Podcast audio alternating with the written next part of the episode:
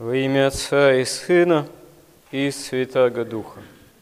Во Христе каждому человеку дана вся возможность спасения от греха и от смерти духовной, как от учения от Бога, как от источника вечной жизни, потому что Христос – это новый Адам, который, в отличие от ветхого Адама, в себе содержит совершенную человеческую природу – непричастную греху и воскрешенную для полноты жизни вечной, потому что во Христе Бог стал человеком ради нашего спасения. Именно Он явился новым Адамом. Двухтысячелетняя христианская история, она в себя включает много примеров того, что действительно человек может не только спасения достичь, но и духовного совершенства во Христе. Многие святые дают такой пример нам.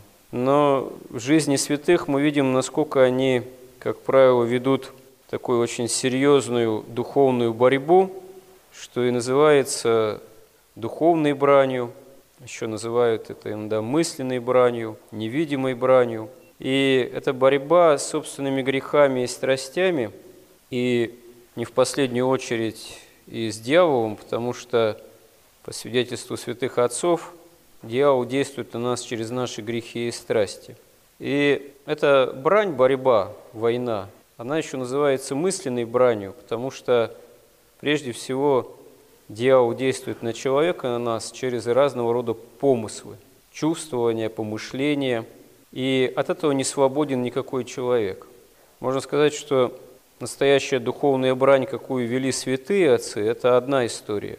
Не всякий человек решается такую серьезную брань собственными грехами и страстями в противостоянии дьяволу. Она более ожесточенная. Но, в принципе, каждый человек, каждый из нас испытывает все равно мысленную брань, осаду тех или иных помышлений, помыслов. И, собственно говоря, каждому христианину нужно учиться с помыслами бороться, но только не своей человеческой силой – потому что одними человеческими силами, одним человеческим разумением, на самом деле этой мысленной брани невозможно противостоять. Даже невозможно распутать, откуда какие мысли приходят, понять. Святые отцы говорят, что эти мысли имеют три источника, помыслы. Это от Бога, от дьявола и от самого человека, что называется, от земли.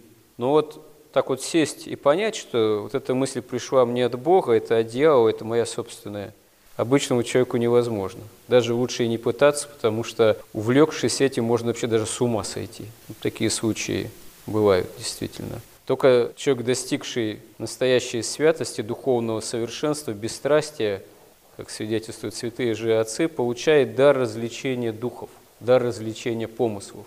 Человек понимает, что откуда в духовном мире, окружающем, и в нем самому, и в других людях. Он видит духов безопасно. Потому что человек обычный, не бесстрастный, не святой, безопасно мир духовный созерцать не может. Потому что он не сможет различить, где там ангел настоящий, а где бес, который под ангела маскируется. Поэтому все попытки проникнуть в мир духовный, вне настоящей святости, настоящего покаяния, занятия магией, экстрасенсорикой, оккультизмом, колдовством, вообще нетрадиционными практиками. Можно даже йогой до такого заниматься, что получить духовное повреждение, потому что эти практики, они могут человека, как говорится, вводить в этот мир неподготовленным в греховном состоянии, могут истончать границы мира духовного и физического, а вторгаться в мир духовный, входить в него – можно только если ты свят и имеешь этот дар развлечения духов. А так обычному человеку что можно сделать с той или иной мысленной бранью? Во-первых, молиться, а вооружаться краткой молитвой, Иисусовой молитвой, которая является основной в монашеском делании, но никому не противопоказано. Господи Иисусе Христе, Сыне Божий, помилуй меня грешного. Не получается полная Иисусова молитва, можно хоть Господи помилуй говорить. Не идет именно такой тип молитвы, можно говорить помилуй меня Боже, помилуй меня Богородица, Дева, радуйся молитву читать. Отче наш, 50-й псалом. Вот. То, что более-менее складывается, но обращаться к Богу. а помыслы учиться отгонять, потому что святые отцы рекомендуют на дальних подступах.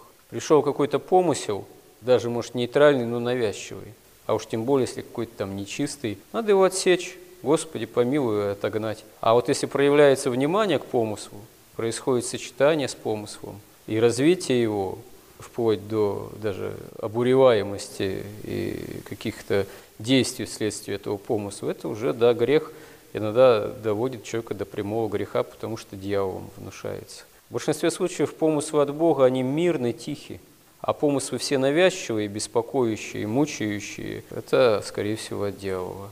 Но дело в том, что все равно пытаться без Божьей помощи это все как-то распутать смысла нет, а если возникает какая-то мысленная брань целая, то надо вообще просто иметь терпение, как святые отцы советуют, и отгонять эту бурю, перетерпевая ее, как бы возводя ее к Богу, как у святых сказано. Не пытаться прямо и своими силами противостоять, а как бы говоря, Господи, помилуй, избави меня от этого, Ты сам с этим разберись, я все равно в этом не в силах с этим разобраться. Кроме того, святые отцы, они мысленную брань подобляют некой стихии, которая порой от нас и не зависит. Хотя часто мы сами виноваты, что на нас те или иные помыслы нападают, потому что в каких-то страстных греховных проявлениях дали слабину. Но ну, вообще это, в принципе, как стихия. Если выйти из дома, и вместо ясной погоды, солнышко, когда тишь да гладь, вдруг видим ветер, лед, там ледяной дождь, бурю, непогоду, и сесть на лавочку – вместо того, чтобы идти исполнять свои дела, обязанности, начать ужасаться и думать, а почему сегодня такая погода приключилась, хотя я ожидал совсем другой, а за что это мне, а почему именно такое направление ветра, почему именно такое давление атмосферное неподходящее. И вот ужасаться сидеть, конечно, это будет поведение ну, такое безумное, потому что ну, плохая погода, надо одеться соответственно, там зонт взять, вот, и если уж деревья совсем не падают вокруг, ну, уйти,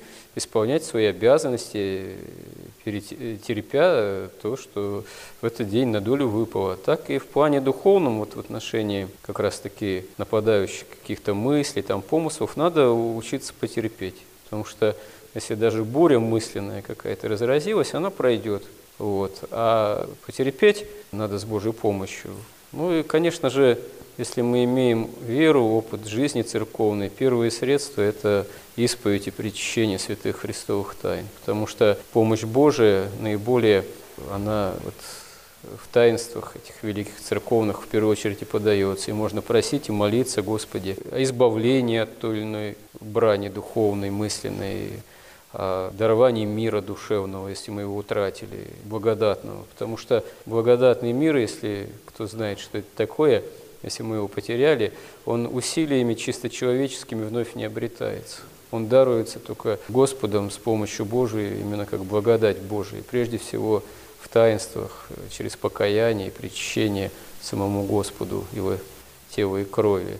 А именно имея опыт общения с Богом в этих таинствах, мы можем действительно вооружаться на борьбу с самими собой, собственными, то есть грехами и страстями, и той мысленной бранью, которая часто дьяволом навивается именно через эти грехи и страсти.